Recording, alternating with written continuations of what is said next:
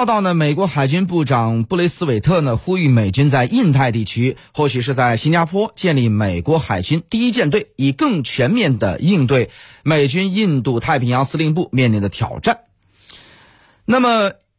布雷斯韦特呢是在十一月十七号的海军潜艇联盟的年度讨论会上、研讨会上宣布的这番意图。在演讲一开始，他就说：“中国已经向全世界展现了他们的侵略性，并表示，自一八一二年也这个美英战争以来啊，美国的主权还从未遭遇过我们目前所看到的这般压力。实际上，想说哪般压力？”您的主权哪般压力？就是怎么，就这个就是论调就很奇怪嘛。布雷斯韦特呢如此大肆的叫嚣，说中国军事威胁论不就是为打造第一舰队编织一个充分的借口吗？没有敌人何来预算呢？没有预算，谈何复活第一舰队呢？考虑到美国海军的实际需要，太平洋舰队下辖的第一舰队呢，在上世纪七十年代被撤销。但是时过境迁，在布雷斯韦特等美国海军官员眼里啊。重新打造第一舰队，积极面对中国带来的巨大威胁，很有必要。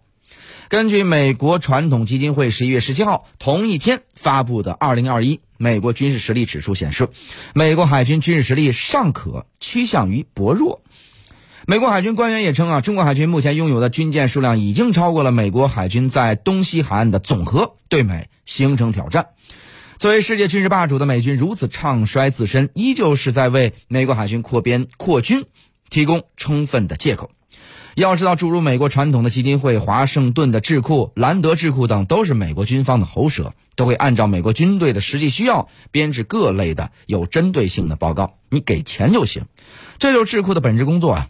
那么，美国智库罔顾解放军海军舰艇其实都是小舰小艇的基本事实，比如说零二导弹舰。只有几百吨的排水量，零五六轻型护卫舰也只有不到两千吨的排水量，与美国海军大量的大舰大艇、这个大舰巨舰无法同日而语。但这些智库宁愿只看量不看质，也要炒作中国海军舰艇数量威胁论，其用心呐险恶可见一斑。那么，美国海军目前呢有两大舰队：大这个大西洋舰队和太平洋舰队。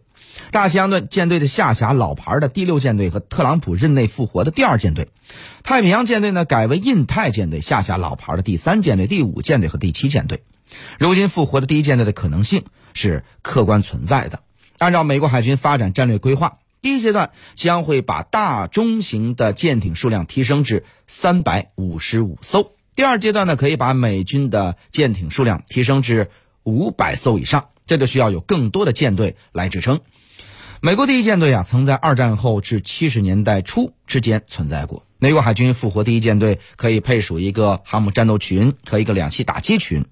舰队的规模与位于日本的横须贺的第七舰队或相当，可也并可以啊与第七舰队形成相互配合和支援的模式。那么第一舰队的基地它就放在关岛，便于快速与第七舰队形成双航母战斗群，也必然会对解放军构成直接威胁。随着拜登的胜选呀，布雷斯韦特在这个五角大大楼的这个任期也即将结束。在仅剩的两个月的时间里，特朗普政府是否会同意这项计划并不重要。一方面可以向拜登政府的施加军事上遏制中国的压力；另一方面，在美国海军内部编制海军是基本共识。那么，无论是谁当选总统，都会沿着这条路走下去。布雷斯韦特呢还建议把第一舰队部署在新加坡。一旦在新加坡部署第一舰队，必然会对中国在南海和马六甲海峡以及印度洋带来极大的牵制和这个啊这个牵制作用。那么，但出于不得罪中国的考虑，加上新加坡的这个张仪海军基地的规模有限。无法容纳庞大的第一舰队，除非新加坡政府愿意继续填海造地，为美军基地提供更大的空间，否则呢，新加坡政府未必会同意在这里建立美军第一舰队司令部。毕竟这个挑衅意味过于浓郁。但相信新加坡政府呢会同意这里继续成为美国海军一个临时基地，可以提供美国海军临时停靠补给以及少量舰艇和舰载机的长期驻扎。但是第一舰队最理想的基地啊，就是关岛了。这里距离印太区域相对比较近，基地面积呢多达二百多平方公里，完全可以容纳第一舰队的全部舰艇和舰载机，并具有很好的船只和战机维护保障能力。